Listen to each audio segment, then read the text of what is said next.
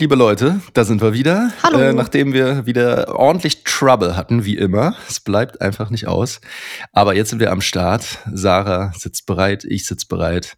Genau. Und äh, wir haben heute überlegt, über was wir sprechen könnten. Und es wird ernst, Leute. Naja, es wird sicher auch noch lustig bisschen. Aber Ja, bestimmt auch. wir sprechen heute über, worüber sprechen wir denn? Das eine oder das andere? Ich hatte gerade Sprech, auch überlegt. sprechen wir über das T, das T-Wort oder über das D-Wort? Also wir können es ja nicht ganz so kryptisch vielleicht halten. Wir können es ja auch ganz konkret sagen. Also entweder Tod oder Depression. Sucht es euch Yay! aus, Leute. Es ist beides. Beides sehr lustig und schön. Ich möchte gern über den Tod reden. Okay, wir verpacken es euch schmackhaft. Wir machen den Tod euch schmackhaft. Gott, ey, ich glaube, ich glaube, da äh, müssen x-tausende Triggerwarnungen wahrscheinlich rausgeschickt werden vorher. Vielleicht jetzt einfach schon mal, wer sich lieber nix anhören will zum Thema Tod, der kann einfach jetzt Ja, ausschalten und diese Folge aussetzen. Das stimmt. Also so manchmal sollten wir tatsächlich Triggerwarnungen rausgeben. Ich habe ähm, eine gute Freundin, die auch immer unseren Podcast hört. Shoutout an Hannah, die ähm, darauf mal hingewiesen hat, dass es ganz gut wäre, äh, vorher eine Warnung rauszuschicken, weil es gibt tatsächlich Menschen, ja, die wollen das gerade eher nicht hören und können dann aber nicht wegschalten, weil wir so sensationell toll darüber reden. Und dann kann es brenzlig werden. Ja. Ja, genau. Also hier ist die Warnung. Stimmt, ich habe auch schon öfter mal drüber nachgedacht, danach, dass wir es hätten machen sollen, aber haben es dann nicht gemacht. So, jetzt haben wir es gemacht, aber Ja, Thema Tod. genau. Thema Tod. Ich, ich bin todmüde. Ja, willkommen im Club. Ja. Und nicht nur müde bin ich, ich habe auch irgendwie, ich habe Schmerzen in der Schulter vom Reflektor halten. Ich mache das ja immer Oh selbst, ja. Ja. Und äh, ich komme gerade vom Fußballspielen mit Henry. Jetzt habe ich auch noch Knieschmerzen. Habe ich sonst nie, aber ich fühle mich so ein bisschen demoliert.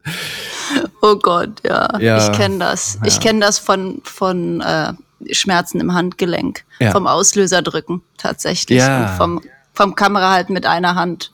Ja, zum Glück sind ja die Kameras relativ leicht eigentlich, ne, die wir so benutzen. Ich glaube, wir arbeiten mit der gleichen Kamera, oder? Mit der Canon Mark, äh, wie heißt die, 5D Mark IV? Also digital zumindest. Ich mache ja auch immer analoge Sachen. Ja. Also leicht ist die nicht, finde ich. Ja, also für mich ist die leicht, Sarah. Ich wollte mal gerade meine Muskelkraft äh, demonstrieren. Ich bin halt ein zartes, kleines Persönchen. Natürlich, natürlich. Ja, aber das stimmt schon. Also so ganz leicht ist sie nicht. Es gibt ja auch äh, leichte Systemkameras, ne, die ohne, ohne Spiegel funktionieren. Die, ja, die Mirrorless, die sind ja, die, genau. die sehen ja aus wie diese kleinen 90er Digitalkameras. ist ja krass eigentlich. Ja, richtig. Und ich, ich komme nicht so richtig mit denen zurecht. Also, weil da ist mir alles ein bisschen zu klein auf eine Art. Also auch das Menü, ähm, äh, wie sagt man, diese ganzen Buttons und so. Irgendwie ist mir das Ja. ein bisschen zu mini. Ich habe mich auch dagegen entschieden. Und ich mag auch nicht dieses auf dem Monitor gucken. Ja, es gibt ja auch äh, diesen, diesen digitalen Sucher oder wie der sich nennt, ne? Und dann siehst du ja das Bild auch durch den Sucher digital. Und das ist aber ganz komisch, weil es ja ganz anders ist, als wie man es sieht. Also ich finde find das irgendwie ein bisschen komisch. Muss man sich dran gewöhnen wahrscheinlich, aber ich ja, finde es etwas eigenartig. Ja, mir geht's genauso. Deswegen haben wir alle Schmerzen. Genau. Schmerzen sind ja auch manchmal nah am Tod. um mal wieder, oh Gott, oh Gott, Sarah, dieses ernste, ernste Thema. Wie können wir, wie Das können wir- nein. wir die Ernsthaftigkeit wieder rein? Ich, nein, wissen wir gar nicht. Das ist, also ich finde, das ist wahrscheinlich genau das Problem. Der Tod Mhm. ist einfach Teil des Lebens und in unserer Gesellschaft ist es halt alles versteckt und weggepackt und keiner redet drüber und es wird dieses riesige, angsteinflößende Monster, was alle verschreckt und womit sich keiner beschäftigen will. Ja. Witzigerweise ist es aber genau die eine Sache, die uns alle als Menschen verbindet. Denn keiner kann dem Tod entkommen. Und es ist auch 100% sicher, dass es für uns alle eintreffen wird. Und deshalb finde ich das so surreal, dass das so totgeschwiegen wird. Ja, der Tod wird totgeschwiegen. genau. Äh, ja, stimmt. Und vor allem ist es ja auch so gut eigentlich, dass es den Tod gibt. Ne? Also stell dir vor, wir würden alle unendlich leben. Ich glaube, ähm, wir wären wahrscheinlich alle sehr unglücklich, weil die, die Wertschätzung, die tritt ja dann erst so richtig ein, ne? wenn man weiß, man, man, man wird das nicht ewig haben. Na, und stell dir mal vor, wie voll das hier wäre. Das Boot ist voll. Das ist ja jetzt schon voll. ja, ja, nee, da hätten wir ein echtes, echtes Problem. Und ähm, wie ist das für dich? Also hast du, fangen wir doch mal ähm, mit der Kindheit an. Hast du, als du ein kleines Mädchen warst, über den Tod nachgedacht und fandst den ein bisschen gruselig und dachtest, oh Gott, oh Gott, was ist dann eigentlich, wenn nichts mehr ist? Und was ist eigentlich nichts? Also solche Gedanken? Hast du sowas gehabt? Nee, weil ich bin ja, also erstmal bin ich ja groß geworden mit einer kranken Mutter. Ja. Meine Mama hatte schon Krebs, als sie mit mir schwanger war. Das heißt, es war, der Tod war immer irgendwie nur so eine, ne, so eine Ecke, Ecke weit weg. Mhm. Und deswegen war das schon immer äh, einfach Teil vom Leben tatsächlich. Ja. Und dann bin ich ja auch äh, recht religiös groß geworden. Ne? Das heißt, äh, auch so, dass der Tod dann eigentlich nichts Schlimmes ist sondern ne, das ist dann der nächste Schritt in was auch immer dann kommt, dass es nicht das Ende ist. Ja. Was ich für mich aber jetzt, also ich sage keine, keine Ahnung, also ich gehe mal davon aus, dass es das Ende ist, auf jeden Fall an, an alles, was ich mich erinnern kann. Irgendwas danach wird es eventuell geben oder auch nicht. Es ist auch, spielt eigentlich überhaupt keine Rolle. Das also dieses, es spielt keine Rolle. Also für dich weil nicht. Es, für mich nicht, ne? Man, man weiß es halt nicht. Mhm. Und es ist bringt dir in diesem Leben nichts, sich damit jetzt auseinanderzusetzen, weil du halt die Lösung nicht finden wirst. Es sei denn, Daher, du stirbst. Vielleicht. Ja, aber du kannst dann. es ja dann nicht weitergeben. Ja, es also ist ein Jammer. Des, ja. Es ist wahrscheinlich deswegen, eins der letzten Mysterien, die es so gibt, ne? In der ja. äh, Menschheit. Also wir wissen es nun mal einfach alle nicht. aber ist ja auch nicht schlimm. Ja, nö, schlimm nicht, aber ich bin schon sehr neugierig auch, muss ich sagen. Ich habe ja mal äh, so eine Netflix-Doku gesehen, ich habe jetzt den Namen vergessen. Da ging es auch um, äh, um den Tod und um Nahtoderfahrungen. Das war sehr, sehr spannend, weil nämlich auch ähm, Menschen interviewt worden sind aus dem, ja, doch eher, ich sag mal so, seriösen Bereich. Also da war eine Ärztin dabei und ich weiß schon gar nicht mehr, was die anderen alle so gemacht haben, aber ich fand das insofern interessant, weil natürlich die Glaubwürdigkeit automatisch ein bisschen größer da war. Jemand, der jahrelang Medizin studiert hat und eigentlich, ähm, ja, doch sehr rational abgeklärt äh, ist, was den Tod betrifft, so dass da einfach, ja, wir sterben und dann war's das. Und die hatten eben Nahtoderfahrungen und haben dann doch Dinge erlebt, die einfach so dermaßen abstrakt gewesen sind, dass man die gar nicht, also die, die konnten das ganz schwer in Worte fassen, ähm, wie sich das anfühlte. Ja. Ich, also ich denke schon, dass wir mehr sind als so ein Zellhaufen. Ne? Also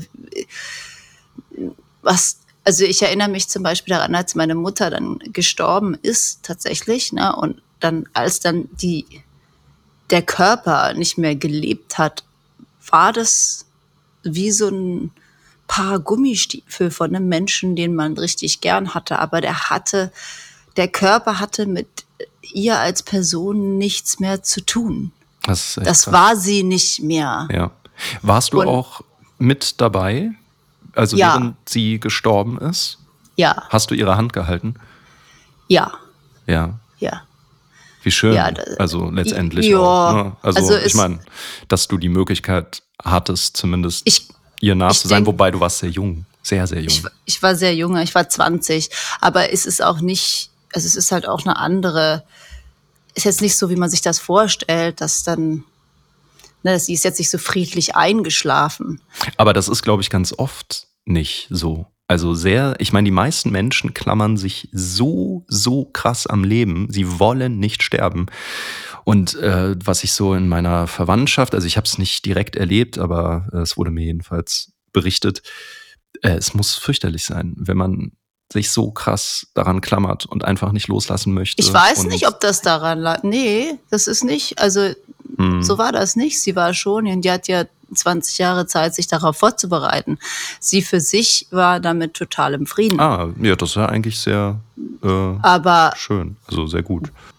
Aber trotzdem hat man diesen Kampf gesehen zwischen, wie der Körper halt sich gelöst hat von der Seele, ja, und das mhm. war wie so ein Kampf. Also das ist jetzt nicht, warte mal, Nein, doch, ich dachte, da wacht ein Kind auf. Das war also mit Geräuschen und äh, Bewegungen und ruckartigen Bewegungen und Augen verdrehen und also es ist halt Krass. nicht schön, ne, sondern es ja. war ein, ein, gewaltiger Akt auf eine Art. Ne? Es war, war wirklich, also es war aber war auch irgendwie erschreckend und und und beunruhigend und ich war auch völlig, ich habe mich sehr hilflos gefühlt, daran ja. erinnere ich mich noch, weil man immer denkt, dass irgendwas muss man jetzt doch machen können. Ja, ja, man kann aber nichts machen.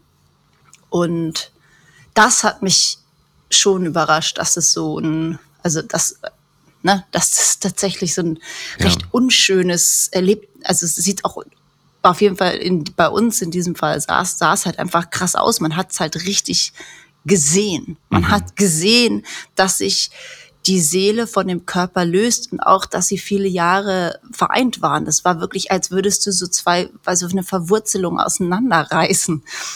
Ähm, das, meine Mutter war ja noch sehr jung. Vielleicht lag das auch einfach daran, dass der Körper, obwohl er sehr ähm, krank war, immer noch recht, das Herz noch recht kräftig war und sowas. Ne? Ist vielleicht anders, als wenn man jetzt aus Altersschwäche stirbt. Mhm.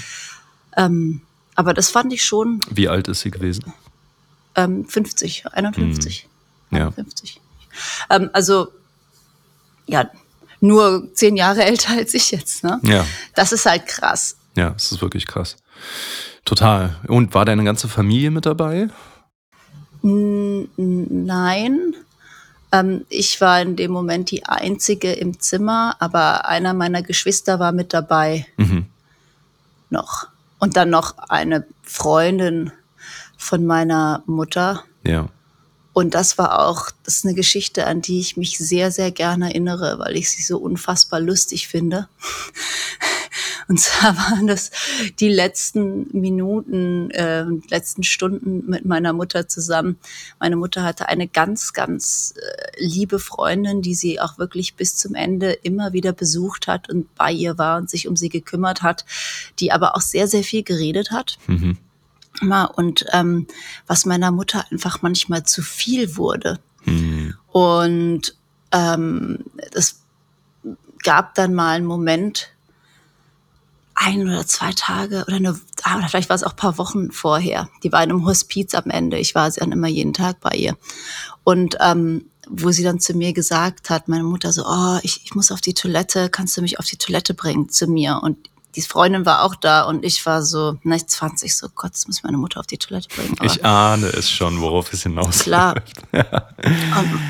und, und, dann habe ich meine Mutter halt auf die Toilette gebracht. Das ist eine, eine ganz kleine zierliche Frau und dann sind wir da zusammen in dieses kleine Toilettending und ich habe sie dann dahin gesetzt und habe dann gesagt, okay, ähm, ich warte dann draußen. Die so, nein, nein, du musst reinkommen. Und ich so, Gott, okay.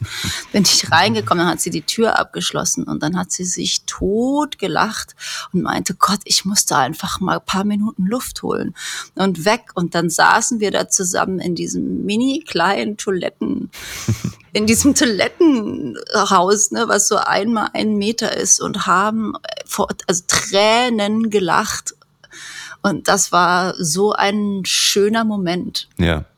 Irgendwie, das, also es war wirklich einer der letzten, letzten Erinnerungen, die ich so hab mit ihr zusammen. Voll schön. Und das war so gut. Und wir saßen dann da so eine Viertelstunde zusammen im, im Klo und haben uns unterhalten und gelacht, bis sie ähm, dann gesagt hat, alles klar, jetzt muss man vielleicht mal wieder raus.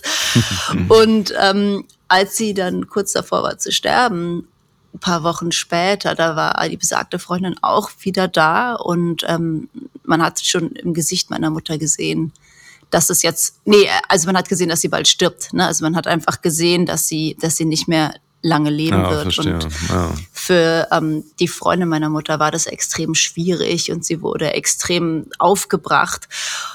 Und meine Mutter hat dann zu mir gesagt, ah, Klo, Klo. Und dann habe ich so, oh, alles klar. Und habe dann gesagt zu der Freundin, okay, ähm, na, ich, äh, ich kümmere mich darum, ich rufe die Schwester, ich bleib hier. Und dann, mm, als ähm, niemand mehr drin war, außer ich in diesem Zimmer, hat sie dann sozusagen losgelassen und ist gestorben. Krass. Und ähm, das finde ich ganz witzig, dass ihr letztes Wort Klo war. ähm. das stimmt. Ja, ja wie absurd, ähm, ne?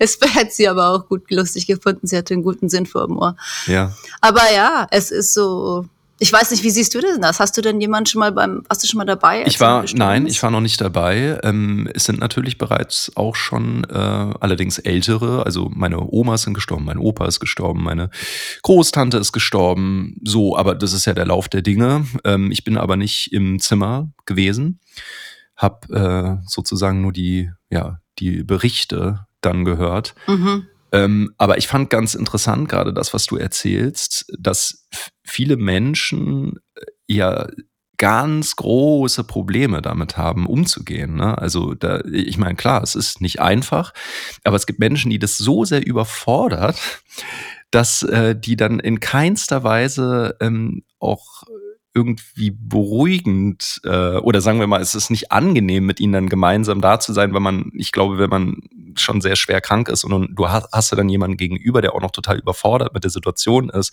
dass man so krank ist und dass der Tod bevorsteht, ähm, da hat man ja fast das Gefühl, das Gefühl, man müsste sich jetzt um die Person auch noch, auch noch kümmern.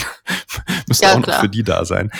Und ähm, das fällt halt auf, ne, dass wir alle auch, oder was heißt wir alle, äh, zumindest ist mir das dann aufgefallen im Nachhinein, als es dann auch die Beerdigungen gab und dann diese ähm, ja, eingeladenen Menschen und Verwandten dann oftmals doch große Probleme hatten, darüber zu sprechen und das manchmal so ein bisschen ähm, ja. so, so, so eine Betulichkeit, also sowas Bemühtes irgendwie hat, ne? Dann auch so oft in so Floskeln zu sprechen und das ist irgendwie, da denke ich immer so, ey, äh, weiß nicht, ob da überhaupt irgendjemand mit geholfen ist, wenn man einfach nur so bla bla, also klar, mir ist ja, nee, gar nicht, so, die wollen nicht. ihr Mitleid ausdrücken und wollen halt einfach da Anteil nehmen und so und ne, das, sie haben ja gute Absichten, aber ich finde das ganz oft einfach sowas von schräg und so oberflächlich und so überflüssig. Total. Also sollte man doch einfach, weiß nicht, einfach nur mal ganz ehrlich miteinander sein und ähm, ja. ja, und alle Gefühle, die da sind, einfach mal zulassen. Und auch Spaß haben, finde ich auch, also so, so merkwürdig das klingt, ne, aber ich finde ja auch, dass ähm, also wenn ich sterbe eines Tages, dann würde ich mir nichts sehnlicher wünschen, als dass dann alle zusammenkommen und dass die Spaß haben und dass die halt eine, ja so, so eine kleine Party machen, weißt du? Und ähm, Na klar. jetzt nicht irgendwie alle vollkommen äh, betroffen, gekünstelt miteinander da sitzen und eigentlich nur hoffen, wann ist es hier endlich vorbei. Familie von Hannes, jetzt mal gut zuhören, im Fall der Fälle, ne? ja, wobei ich, äh, nee, gar nicht mal unbedingt in meiner eigenen Familie. Ich war ja auch schon auf Beerdigungen äh, bei anderen Familien. Ähm, bei mir ging das sogar, als meine Oma gestorben ist. Ich fand das eigentlich ganz schön, dieser sogenannte Leichenschmaus, wie man ja sagt, ne? Irgendwie, mhm. dass man dann beisammen sitzt. Das war eigentlich ganz schön, aber ich habe es auch schon anders erlebt. Es ähm, ist ganz schwierig, weil auch eben, wie du schon sagst, also ich die Leute wissen nicht, was sie sagen sollen. Und hier ist ein Tipp von mir. Einfach mal die Fresse halten. Sachen, dachte, die man. Sowas. Nein, nein, nee. nein, überhaupt nicht. Wenn man überhaupt nicht weiß, was man sagen soll, dann kann man einfach sagen, hey, ich weiß überhaupt nicht, was ich sagen soll. Ja, ja. Aber ich bin hier. Ja, das ist tausendmal besser als es äh, war wohl an der Zeit oder es musste ja jetzt wohl sein und jetzt ist sie an einem besseren Ort und Ey, da gibt's so viel. Wo, und ich verstehe, wo das herkommt, aber oder es gibt auch Menschen, die den Kontakt komplett abgebrochen haben. Naja. Ähm, also von denen ich nie wieder etwas gehört habe. Oder auch, ich war auch in Situationen, wo äh, ich dann mir einen Film angeguckt habe mit äh, Freunden und auf einmal, also in dem Film war dann jemand krank oder eine Mutter war krebskrank oder was und dann wurde einfach der Film umgeschaltet und ich so, hä?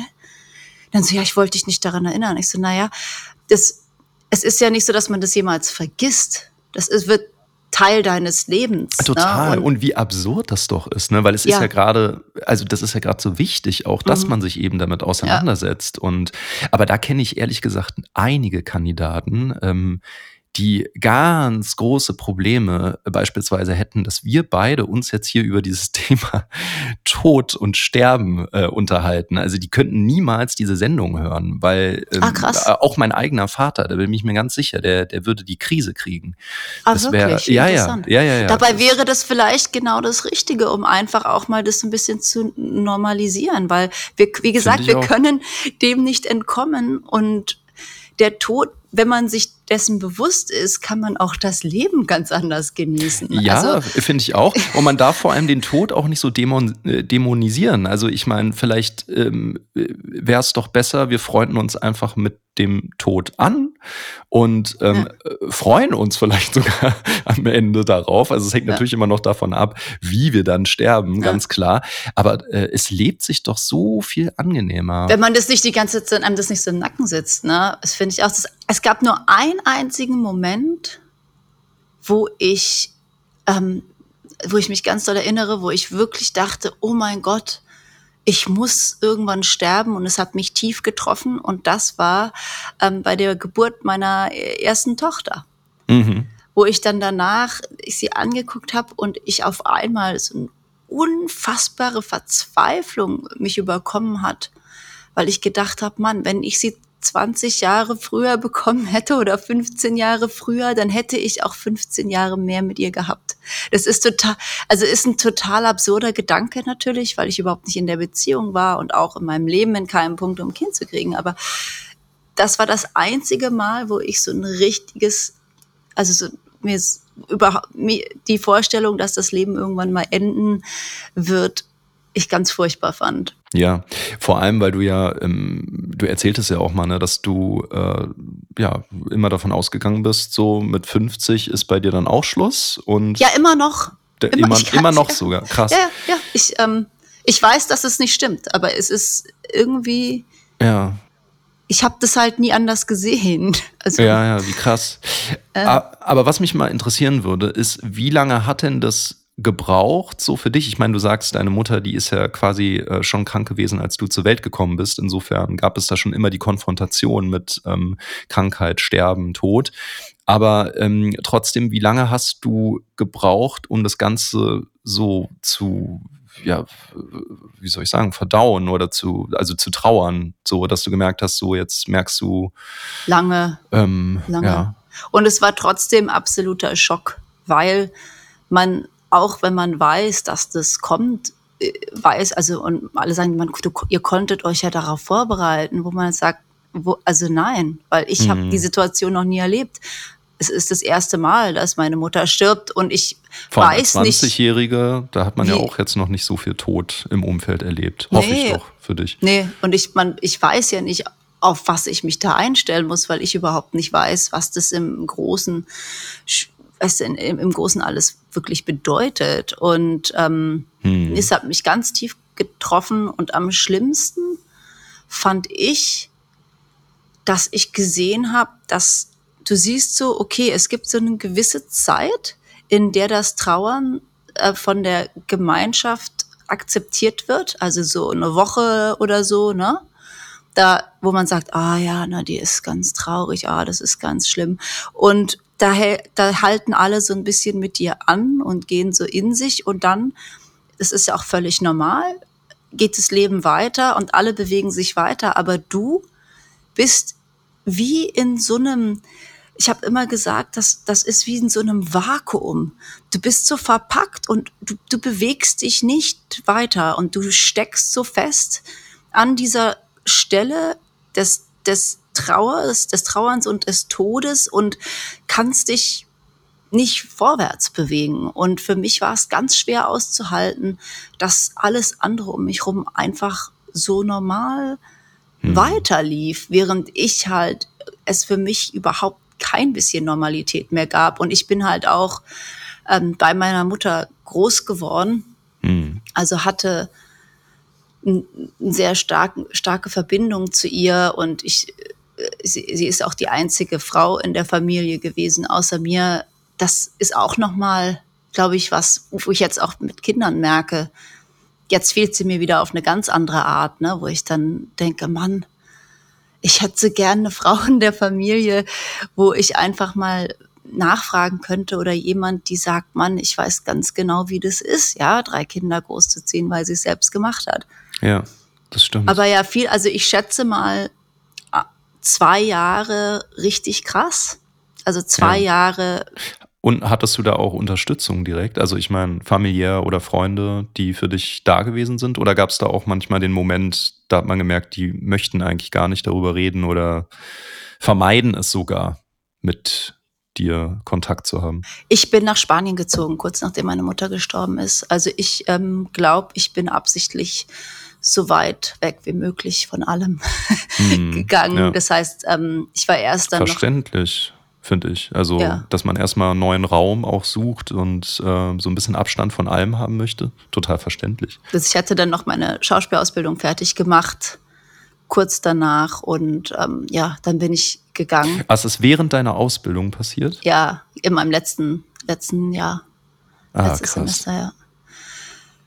Ja. ja, aber so, so ist es halt. Und ich finde es halt, wenn man sich anguckt, wie wir in unserer Kultur den Tod ähm, so wegschließen und mhm. ich, genau, Krankheit auch. Ne? Das ist alles immer so hinter vorgehaltener Hand und finde ich auch. Find alles ich auch. wird so ins ja. Krankenhaus und man sieht auch nie, wenn du halt in andere Länder gehst, wie Indien oder Richtig, ja. Kennst du es wahrscheinlich vielleicht auch aus Thailand, auch Indonesien. Ja, Thailand ist auch ein bisschen so, ja. Wo halt ist einfach viel mehr der Tod sichtbar. Das ist halt einfach, ja, es ja. ist halt Teil des Lebens. Krankheit ist Teil des Lebens. Ja. Und es wird mit einer anderen Selbstverständlichkeit mit aufgenommen und ich finde das eigentlich total Und vor allem schön. nicht, finde ich auch. Ich finde das auch was ganz Schönes und ich äh, finde vor allem wichtig, dass Krankheiten nicht so stigmatisiert werden. Ne? Also weil es gibt ja zahlreiche Erkrankungen, wie zum Beispiel auch HIV ne? oder ähm, Krebs. Da ist es ja auch so, dass äh, ungern ähm, darüber eigentlich gesprochen wird und man dann gleich in irgendeiner komischen Schublade steckt, dabei das ja so absurd ist, weil ich glaube, also ich kenne jetzt die Krebsstatistik nicht, aber ich denke, dass mittlerweile, irgendwo hatte ich mal sowas gelesen, so jeder Vierte, glaube ich, jeder Vierte erkrankt im Laufe seines Lebens an Krebs. Und das ist ja schon eine sehr, sehr hohe Zahl. Ja. Bedeutet also, dass wir alle eigentlich äh, in unserer Familie oder im Freundeskreis ähm, Menschen kennen, kennen die daran ja. erkrankt sind oder sogar gestorben sind. Ja. Was ich halt auch so interessant finde, und da gibt's ja dann auch wieder, da, da äh, spalten sich dann die Geister. Es gibt ja dann auch wieder viele Menschen, die sagen, ah, man kann sich ja einfach selbst heilen. Und wenn man Krebs mhm. hat, dann kann man, muss man einfach seine Energien anders channeln und mhm. dann mhm. heilt sich der Körper selber und sowas. Und ich ich bin da auch überhaupt nicht so, dass ich sage, das stimmt alles nicht. Ich bin, bin glaube schon daran, dass wir als Menschen in viel mehr in der Lage sind, Dinge zu machen und uns auch selbst zu heilen und sowas, als wir tun, weil wir konzentrieren uns ja gar nicht darauf. Wir machen ja was ganz anderes ja. mit unserer Zeit, in unserem Gehirn und, und allem in unserem Körper. Und das ist ja auch völlig okay. Aber ich. Nee, es ist eigentlich nicht okay. eigentlich ist es nicht okay, dass wir uns ständig mit irgendeinem Scheiß ablenken. Ja, aber nee, du hast recht, ja. Aber ja. erzähl mal weiter, ja dann denke ich halt, wenn ich dann sowas höre, ähm, und dann denke ich halt an meine Mutter, die halt, weißt du, die hat keinen Tropfen Alkohol getrunken, die hat meditiert, die hat, äh, bevor sie sich ein Antibiotika hätte ein, also genommen hätte oder eine Kopfschmerztablette, da waren immer die ähm, Globuli und Naturheilmittel am Werk und also die war der gesündeste Mensch, den man sich vorstellen kann, ja. Und die hat alles Mögliche getan, um gesund zu bleiben und hat trotzdem nicht geklappt. Ne? Ja, ich finde es auch sehr gefährlich. Also wenn man da, ähm, es, es gibt ja diese äh, ähm, irgendwo, weiß ja nicht, wo habe ich denn das mal gelesen, irgendeine so Behauptung, dass es so Krebspersönlichkeiten und so gibt. Ne? Und es wird immer ganz schnell, wie du ja auch sagst, so nach Gründen gesucht. Ach, naja, der hat ja auch geraucht. Und ach, naja, der hat ja auch hier in, keine Ahnung, in irgendeiner ja, Fabrik gearbeitet. Oder noch viel schlimmer, finde ich, zu sagen, ja, die haben halt, also der Grund, warum die so krank sind, ist, weil die halt mit ihren inneren Dingen nicht richtig umgehen und verarbeiten ja, ja, und zu verkrampft zu dies oder zu das sind. Und ich hätte dann immer gesagt, es gibt Kinder, die richtig, werden mit Krebs geboren. Genau. Ja.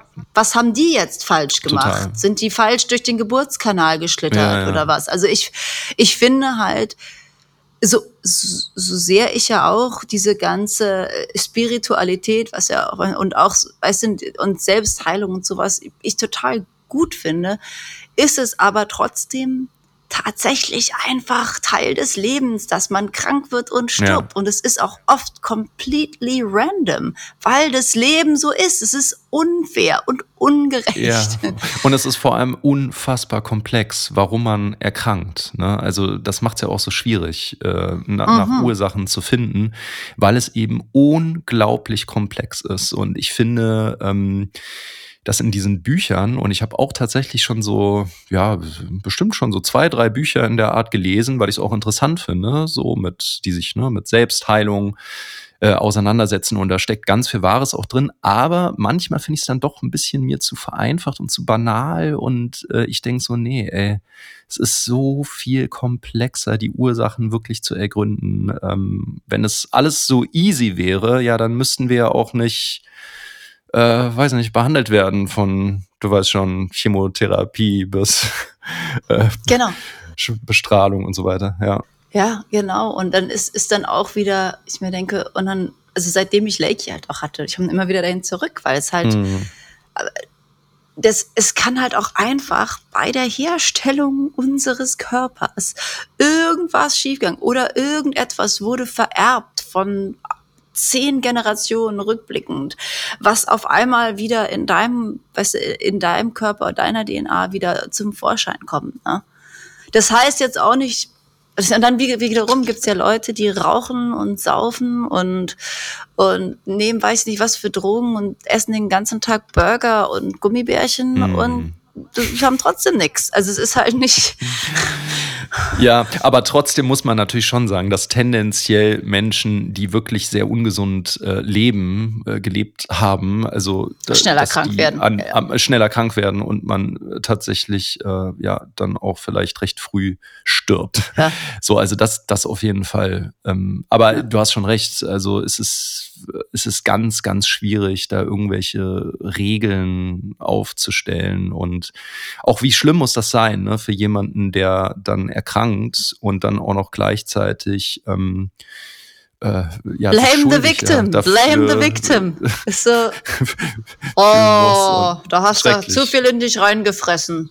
Du hast da, genau. hast du nicht, bist da nicht zu dir selbst gestanden. Jetzt hat dein Körper entschieden, dass er dich selber auffrisst. Da musst, das musst du dir selber ne, zuschreiben. Richtig, es ist fürchterlich, fürchterlich. Und ich finde ja, trotz all dem, dass jeder, der ähm, an etwas erkrankt, ähm, also egal wie, wie schwerwiegend das ist, dann letztendlich ja auch, das Gespräch hatten wir auch schon mal, ähm, in so eine, ich sag mal, Selbstverantwortung kommen sollte, dass er auch so ein Gefühl, oder was heißt sie, ich sage immer er, irgendwie auch gerne sie, so ein Gefühl dafür entwickelt, ähm, was was, was tut mir gut und was sollte ich jetzt machen? Und ich glaube, dass die Antwort äh, wesentlich näher vielleicht in einem selbst liegt, als dass man jetzt sich immer von außen irgendwie gleich was reinballert. Also das kann ja, ich sag mal, die goldene Mitte sein. Ja. So, ne? Dass man einerseits wirklich überlegt, okay, was was habe ich getan, so wo ich einfach gemerkt habe, ey, ich habe da so viel Stress, so viel Kummer gehabt und mich so unwohl beigefühlt und wie kann ich das jetzt verändern und ja, und wer könnte mir dabei helfen? Und ähm, ich finde es ähm, ja geradezu essentiell, ehrlich gesagt, weil ansonsten ähm, Verantwortung zu übernehmen über sich selbst und über sein Leben ne, und sein Wohlbefinden, das Total. Äh, müssen, also finde ich, sollten wir alle so gut wie möglich tun. Und das ist wahrscheinlich auch das Wichtigste, was man erlernen sollte oder seinen Kindern beibringen. Erstmal das. Und ich finde auch, dass die Beteiligten, also das Umfeld, auch gerade Verwandte und so, immer den Respekt haben sollten gegenüber jemand, der sich dafür entscheidet, zu sagen, äh, ich ähm, ja, ich, ich möchte die Dinge jetzt so und so anpacken und das tut mir gut und das ist mir wichtig ja. und daran halte ich fest und daran glaube ich. Und ich finde es dann äh, äußerst bedenklich, wenn dann gleich alle sturzbeleidigt sind. Wie was? Die macht keine Chemotherapie, die ist ja völlig irre in der Birne und so. Mhm. Ja, mein mhm. Gott, das ist äh, ihr oder sein Körper und darüber haben wir doch zu entscheiden und können doch machen, was wir wollen letztendlich. Und ja, ja, das finde ich immer, ja, ich glaube, dass das auch ähm, viel so Krisengespräche sind in Familien. Für mich geht das sogar noch weiter und da ähm, spreche ich jetzt ein äh, sehr, sehr unangenehmes Thema an und das ist Selbstmord. Ja. Wo ich, ähm, und es ist ich habe einige Freunde daran verloren und ich war auch selbst schon in, in Momenten in meinem Leben, wo ich das als einzigen Ausweg gesehen habe. Gedacht habe, okay, das ist eigentlich die einzige, mhm. das ist eigentlich das Einzige, was noch Sinn macht. Und es wird oft so als egoistisch hingestellt manchmal, ne? dass man sagt, ah, wie kann man denn selbst sein Leben enden? Und ich bin dann immer, denkt man so ein bisschen, ey, wenn, wenn jemand an so einen Punkt gekommen ist, ja, und das bedeutet ja tatsächlich, wir haben ja so einen über, krassen Überlebenswillen und Instinkt in uns, ja. Mhm. Wenn das, die Sehnsucht danach, nicht mehr am Leben zu sein, so groß ist, und meistens liegt es ja daran, dass einfach dieser Schmerz, ja. den man da aushält, so groß ist, dass man einfach es nicht dass mehr aushält. Dass man keine andere Lösung findet, ja, ja. Dann finde ich, hat man auch das Recht, so furchtbar das für alle anderen Beteiligten ist und auch traumatisierend und für den Rest des Lebens furchtbar ist, hat man das Recht zu sagen, ich kann das nicht mehr und ich mache das nicht mehr und ich für mich ist ich, ist das jetzt hier diese Reise zu Ende. Ja. Und ich glaube, dass das ja auch das unendlich Quälende ist. Also einmal, dass man diesen Schmerz hat und keine andere Lösung sieht. Und andererseits glaube ich, dass die allermeisten, äh, die Suizid begangen haben, sehr wohl ja auf dem Schirm haben, auch was das bedeutet für die Beteiligten. Also ich glaube, dass die wenigsten jetzt wirklich vollkommen, äh, ja, da gar nicht mal einen Gedanken daran verschwendet haben und sich einfach das Leben nehmen und äh, fertig. Also ich denke, die meisten quälen sich sehr wohl mit diesem Gedanken, oh weia, oh weia, da gibt es so viele liebe Menschen um mich herum. Ich, es geht halt, glaube auch, das ist jetzt meine Ansicht und wenn einer von euch da draußen zuhört und ganz anderer Ansicht ist, dann bitte lasst uns das hm. äh, wissen, denn mich interessiert das und ich, na, ne, also ich glaube, das ist nur eine, das, so wie ich das sehe hm. oder fühle. Aber ich glaube, es geht überhaupt gar nicht so viel darum zu sagen, dass man nicht mehr am Leben sein will, sondern eher darum, dass man es nicht mehr kann.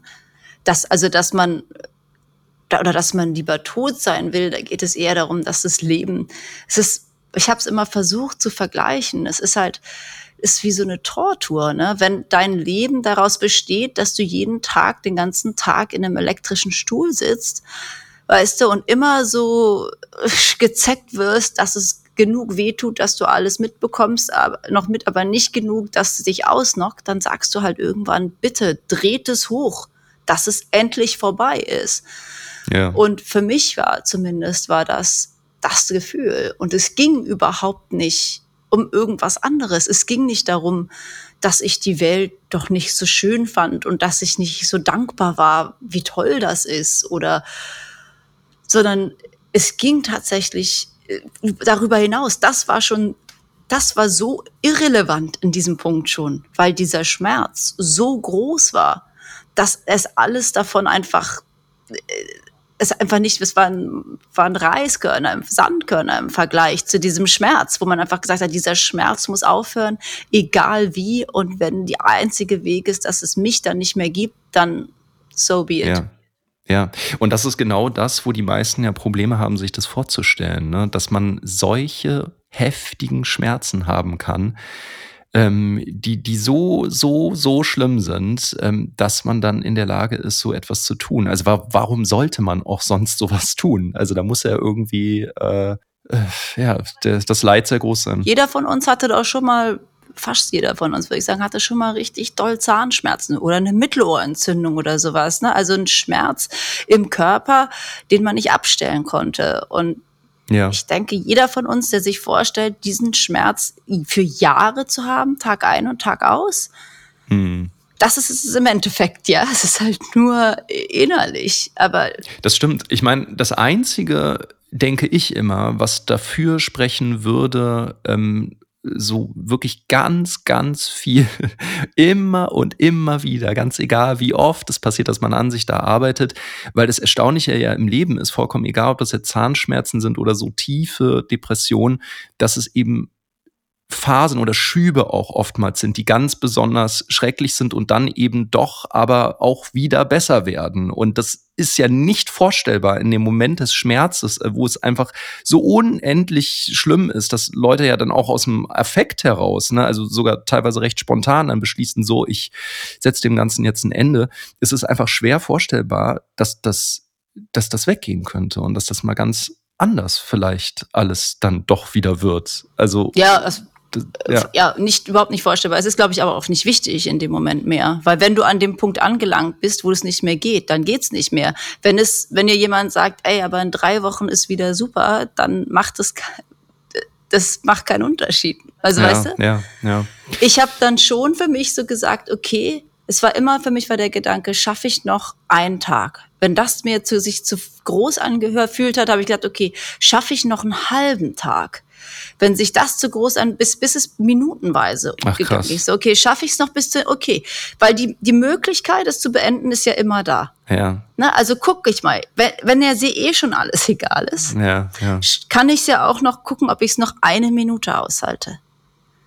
Was ist denn die letzte Sache, die ich vielleicht doch noch mal machen kann, trotz diesem Schmerz und so wenigstens ein bisschen? Ja. Ich habe das übrigens, seitdem ich Kinder habe, ähm, nie wieder so empfunden.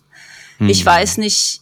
Das ist auch ähm, interessant, ne? dass hm. äh, da ganz viel passiert ist, sobald man dann noch die Verantwortung trägt über so kleine äh, Kinder. Ja, also jetzt, jetzt ist es fast das Gegenteil, wo ich denke, oh mein Gott, ja, das darf nicht zu Ende gehen. Hm. Ähm, aber auch mit denen, redest du mit Henry über den Tod? Ja, auf jeden Fall. Sogar immer wieder mal. Also, weil es mir auch wichtig ist, dass er ja schon versteht, was das bedeutet eigentlich.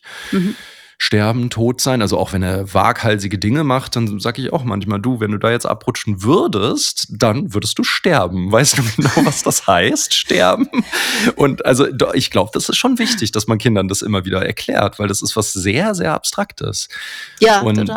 Ähm, ja, nee, er stellt auch Fragen so und er sagt dann auch, aber ich möchte nicht, dass du stirbst oder Mama stirbt und ähm, also der denkt dann auch gar nicht so sehr an sich.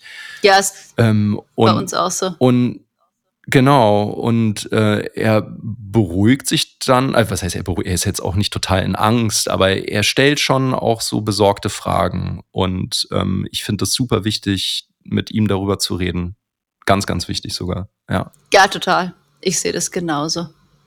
Wir reden tatsächlich viel über meine Mama, meine Kinder und ja. ich, Oma Ursula. Wir sagen mal, die wohnt im Himmel auf ja, dem Mond. Sei sie gegrüßt ja. mal an dieser Stelle, die, die liebe Ursula. Die wohnt auf dem Mond und jedes ist ganz ja. süß. Die Kinder gucken dann immer zum Mond und sagen, ah, komm mal, Oma Ursula. Und dann winken sie hoch und mhm. ähm, sie sagen auch, ah ja, sie waren da mal bei Oma Ursula, bevor sie zur Mama und zum Papa gekommen sind. Das finde ich irgendwie auch ganz mhm. nett. Und also wir reden, das ist ja so ein bisschen mehr abstrakter und spielerisch, aber wir reden auch ganz ernsthaft. Also sie fragen halt auch manchmal auch, ne? Oder Ayla, die hat mal Rio einen Tag so ganz krass rumgebost, gesagt, also Rio ist mit dem Fahrrad vorgefahren und das wollte sie nicht. Und dann hat sie, na, und ich so, ey, Ayla, dann gesagt, es ist okay, du bist das Kind, ne? Ich kümmere mich um Rio. Du kannst dich entspannen und kannst spielen und, und hm. ich mach das. Und dann hat sie mich hm angeblafft und meinte zu mir, Fee, ich bin schon fast ein Teenager. Und, und das, und dann meinte sie, und, und, und du bist schon so alt und, und du stirbst ja noch bald und dann muss ich das alles machen. Und dann habe ich, zu, dann habe ich zu ihr gesagt, na ja, also so alt bin ich auch mhm. noch nicht. Und dann hat sie mich angeguckt und meinte, du siehst aber so aus. ja, sehr nett, ne? So sind sie.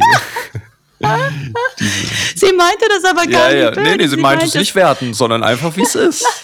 Siehst aber halt sehr alt aus. Ich sehe halt so aus, als würde ich kurz vorm hm, Tode stehen, Verstehe. kurz vorm Kollabieren. Und deswegen muss sie jetzt hier ja. die Hosen Aber anhaben. ich finde es so interessant, dass ähm, Mädchen, also oder, oder auch Frauen, so generell kann man schon sagen, da wesentlich mehr ähm, bereit sind, Verantwortung zu übernehmen. Ja, stimmt. Ähm, gegenüber äh, Menschen, die ähm, ja entweder krank sind oder auch einfach äh, nicht ganz so ähm, stabil sind und so, ne? Und das wesentlich eher dieser Gedanke da, ah, da, da muss ich jetzt, da muss ich helfen. Und das ja. ist bei Jungs, Männern ist das echt nicht so ausgeprägt. Das ist echt krass, oder? Das stimmt. Ich, aber es liegt wahrscheinlich auch wieder viel daran, was vorgelebt wird, ne? Ja, ja, was vorgelebt wird. Und irgendwie, weiß ich, ich meine, das ist ja müßig jetzt, aber ähm, mhm. vielleicht ist es dann ja doch auch ein ganz bisschen so dieses Biologische, dass man schon ahnt, man wird eines Tages in der Lage sein, auch selbst ein Kind zur Welt in, in, in die Welt zu setzen und dann dafür da zu sein. Und ich, ich glaube, dass das einen riesen Unterschied ja ausmacht, ob du so groß wirst und immer weißt, rein potenziell könntest du ein Kind äh, zur Welt bringen. Ja. Und bei Jungs ist es einfach nicht. nie da, dieser Gedanke. Mhm. Den es einfach nicht. Ja, das stimmt. Und da, da beginnt ja schon äh, das Drama. So diese, diese, ja, da beginnt schon das Drama. Ich wollte eben noch, äh, was wollte ich denn eben dich fragen? Jetzt habe ich das ganz vergessen. Ähm, ach so, eine Sache wollte ich nur sagen, eine ähm, Statistik mal wieder. Ja, sag mal. Ich liebe ja, ich liebe Statistiken.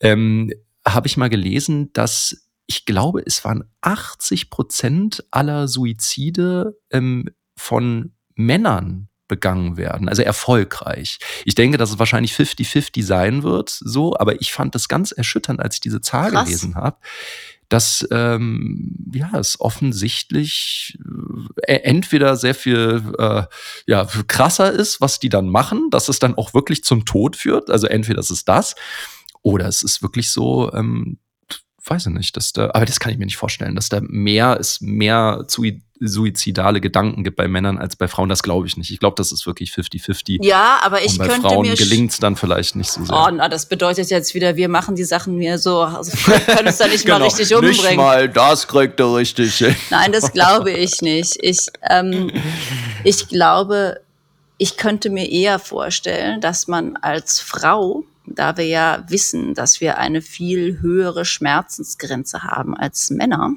Hm. Na, Männer würden ja auch bei der Geburt sterben, einfach von den Schmerzen. Ja, das sagtest ähm, du schon mal. Ja, ja das wusste ich nochmal an diesem hm. Punkt nochmal. Hm. Dreimal habe ich, dreimal habe ich es hm. gemacht. Ich werde dir dann davon berichten, ähm, ne, ob ich sterbe, wenn ich dann bald mein Kind kriege. ja, da bin ich auch mal sehr gespannt. Hm. Ähm, was, was hast du mich völlig hm, rausgebracht? Ja, Entschuldigung. ja, genau. Dass man einfach als Frau doch Schmerzen und Leiden einfach länger aushält als als Mann.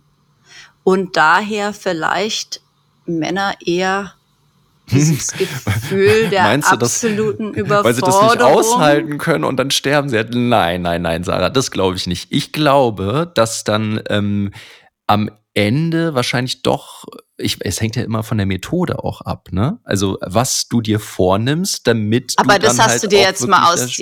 Nee, ja klar, das ist jetzt nur ausgedacht. Frauen bringen Ahnung. sich genauso, die können das. Frauen bringen sich genauso gut um wie Männer. Was für eine absurde Diskussion, oder? Sich darüber auch zu streiten, so, so. Nee, nee, die Frauen, die können das aber genauso gut. So.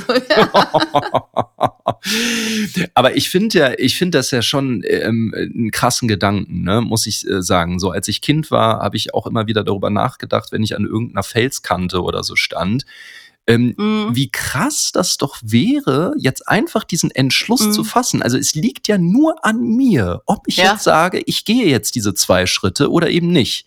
Mm. Und ich finde, ich finde das nach wie vor ein unglaublich faszinierender Gedanke. So, dass, also nicht, dass ich das möchte, überhaupt nicht, aber dass wir letztendlich darüber bestimmen, dass wir diese Kontrolle die Macht, haben. Ja? Die ja. Macht, die man hat. Ja. Genau. Will ich leben, will ich von der Klippe springen. Was ich ja, ja, krass finde, ist, dass mein, mein, meine Kinder, also vor allem mein ältestes Kind, die das so ganz aktiv, also ich glaube, sie ist grundsätzlich auch jemand, die, bei der eher immer das Glas so halb leer ist. Mhm. Ähm, also jemand, die, die immer sehr sich darauf fokussiert, was alles so nicht klappt. Ah. Ich vers versuche daran zu arbeiten. Ich finde das immer ganz erschreckend, wie, ja. wie schnell sie einfach angepisst und unglücklich ist. Vielleicht liegt es aber auch im Alter. Aber die sagt dann auch so Sachen wie, ähm, also entweder sagt sie so Sachen gegen sich, wie ich, ich renne auf die Straße, dann überfährt mich ein Auto Ach, oder so. Ne? Krass. Ne? Oh, oder das ist krass, finde ich. So mhm. drohend. So als ja. Mittel einsetzen. Mhm. Oder sie sagt es auch, ich will, dass, dass Rio stirbt, ich schmeiß ihn vor ein Auto. Oh. So. Das ist ja heftig, das finde ich wirklich krass. Ja, ja. Aber anscheinend ist es normal. Hallo, ja. Kinderpsychologen, meldet euch bei mir. Ich bin mir nicht sicher. Ich, äh also ich kann es ganz schwer beurteilen, natürlich so. Ähm, ob das, also müsste ich, müsste müsst ich tatsächlich mal so in die Runde fragen, ähm, wenn ich dann demnächst mal mit Eltern zusammen klucke.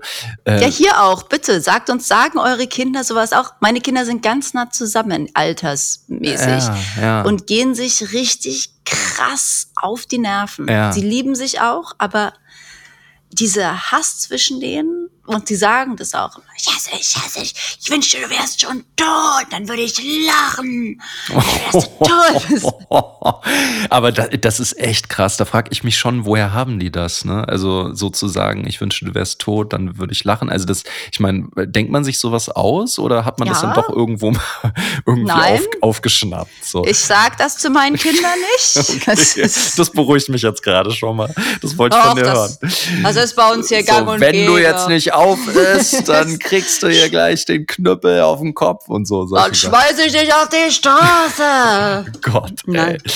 Nein, natürlich, natürlich. Äh, ähm, ich muss aber sagen, noch eine, ja, noch bitte. was ganz, ganz Schlimmes, was ich mal gemacht habe, äh, kindererziehungsmäßig, äh, für alle, die sich schlecht und schuldig fühlen, immer bei Sachen, die sie zu ihren Kindern sagen und tun. Mhm. Das ist für euch so.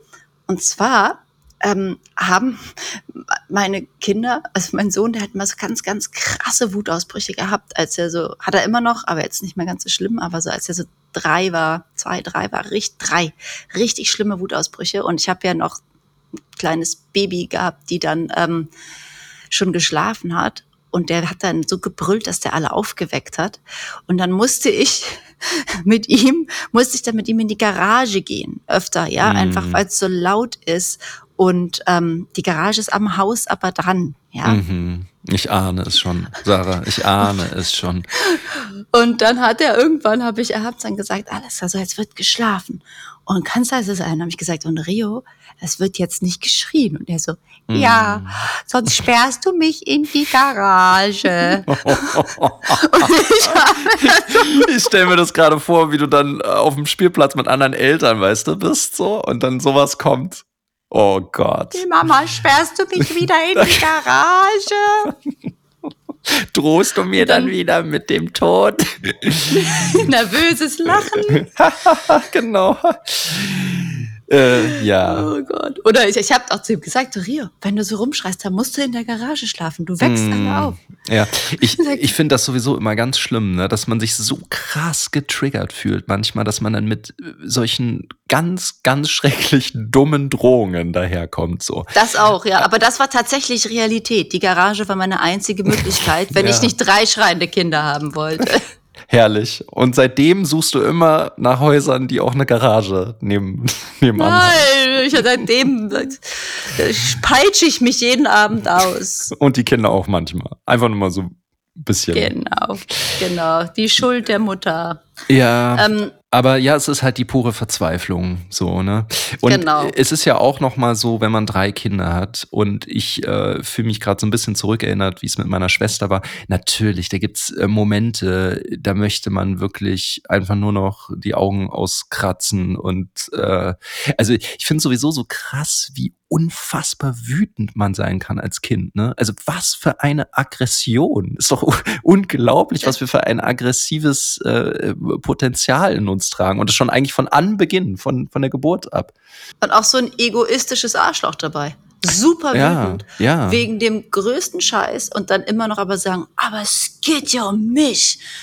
Und meine Cornflakes, die du gegessen hast, nachdem ich sie nicht wollte und dir gesagt habe, dass du sie essen sollst, aber dann nicht die Ja. doch wieder wollte. Ja, jeder fühlt sich einfach so, so, so sehr im Recht, ne? Also, Mhm.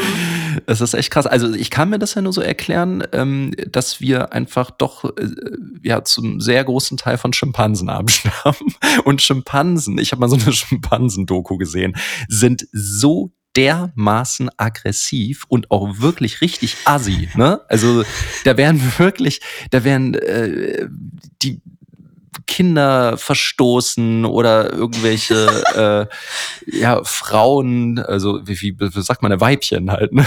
so die dann einfach verjagt werden und so. Also richtig, richtig, richtig schlimm. Und vielleicht liegt's ja echt daran, dass ähm, die auch Fleisch essen. So, also ich meine, ich bin jetzt kein Vegetarier, aber ich esse sehr wenig Fleisch und ich finde, äh, weiß nicht, vielleicht ist ja tatsächlich ein bisschen was dran, dass so dieses ähm, tierische äh, Futtern, dass das irgendwie die Aggression irgendwie gedeihen wieder lässt. mal- Keine Ahnung, ist hin jetzt und- einfach hin und nur mal so eine These, so eine steile.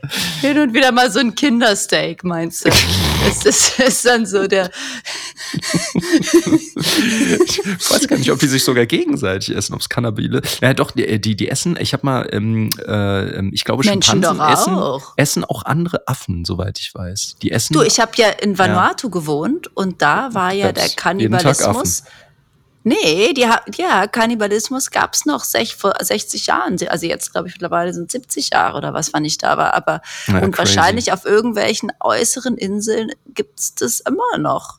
ja, Die krass. werden, essen sich dann einfach gegenseitig auf. Finde ich auch schon ganz schön hart. Ja, allerdings, allerdings. Ja. ja, ach, das ist sowieso. Also letztendlich, ähm, ihr wisst es alle da draußen, wirklich, die Tage sind gezählt. Wir sind äh, irgendwann Geschichte. Also genau nämlich deswegen, weil wir einfach ein unglaubliches, aggressives äh, Potenzial in uns tragen. Und das ist wirklich schon, ja, immer wieder zu beobachten. Worüber wir nicht geredet haben, ist, ähm, vielleicht machen wir da mal eine komplette Folge drüber, finde ich, ist ähm, äh, zum Beispiel, wenn äh, also Kinder, die sterben oder Ja, ungeborene ja, Kinder, die sterben. Stimmt. Das ist ja wieder, Auch so ein Also Tabu-Ding, da ist der- ne? So Fehlgeburten, Ja. Totgeburten. Also das, da wird ja auch so gut wie gar nicht drüber gequatscht. nee, weil es einfach unfassbar schmerzhaft ist. Ja, ne? natürlich. Aber es gehört ja alles dazu. Und je, vor allem, je mehr wir über sowas reden, desto mehr schwindet ja auch der Schmerz darüber. Oder es ist zumindest dann nicht mehr so schlimm, weil man es teilen kann und sich. Und ich habe mich kann. immer gefreut, wenn jemand über meine Mutter gesprochen hat. Es ist ja auch dieses, dass man das dann irgendwie verschweigt, weil man will es nicht Mm. ansprechen.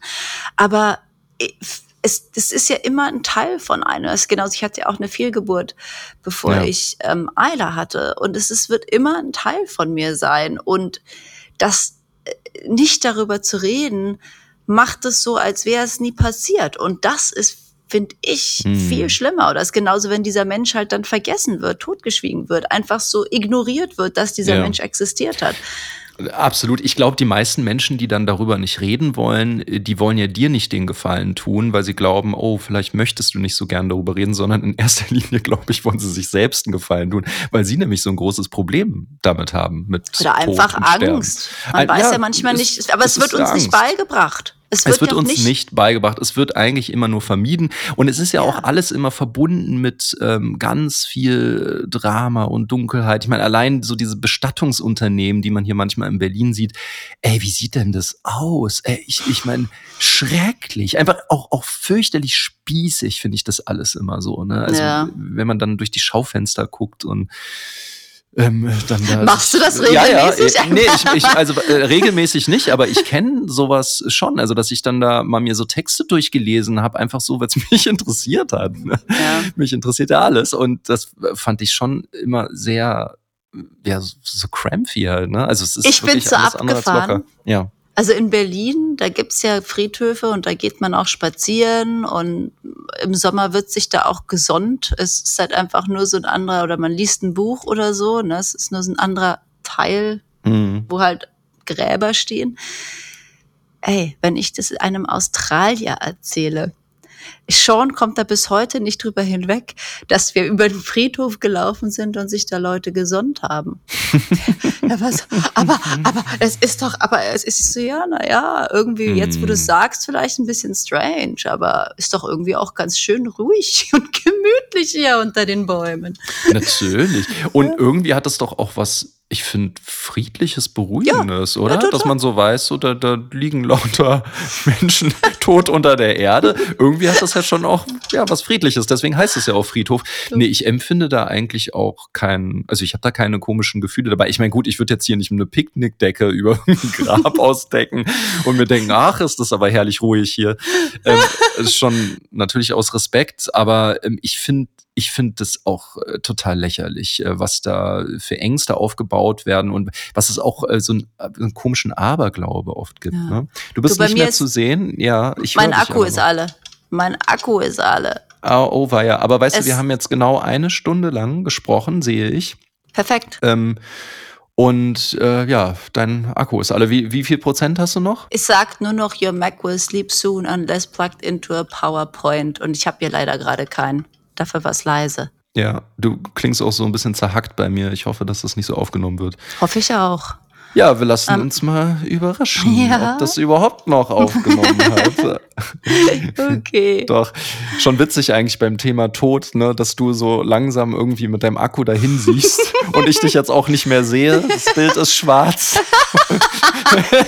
das ist wirklich schon okay, gut. Dann ciao. Ne? Auf Wiedersehen. Tschüss, Hannes. Tschüss, bis ganz bald. Bye, Tschüss. bye. Henry, bald ist ja ähm, Übernachtungsparty in der Kita. Freust du dich da schon drauf? Äh, ja. Ja? Weil da gibt es immer so ein leckeres Müsli. Und ihr verböt, ihr verbotet das immer. Und dann, dann ich, und wenn ich, und wenn ich, und dann werfe ich immer, dann werfe ich immer mm, ah, Kuhkacke in eures Gesicht. Ja, das trägt ihr dafür, wenn ich nicht so ein Müsli trinke, ein Schokomüsli. Ja, dann, dann werfe ich Kuhkacke auf eures Gesicht. Mhm. Sieht aber auch ein bisschen aus wie Schokomüsli, ne? Ja, aber das werfe ich euch im Gesicht und das müsste ich schon selber wegmachen. das können wir dann weg. Die Durchfallkacke, ne? Immer mhm. die glippische Kacke.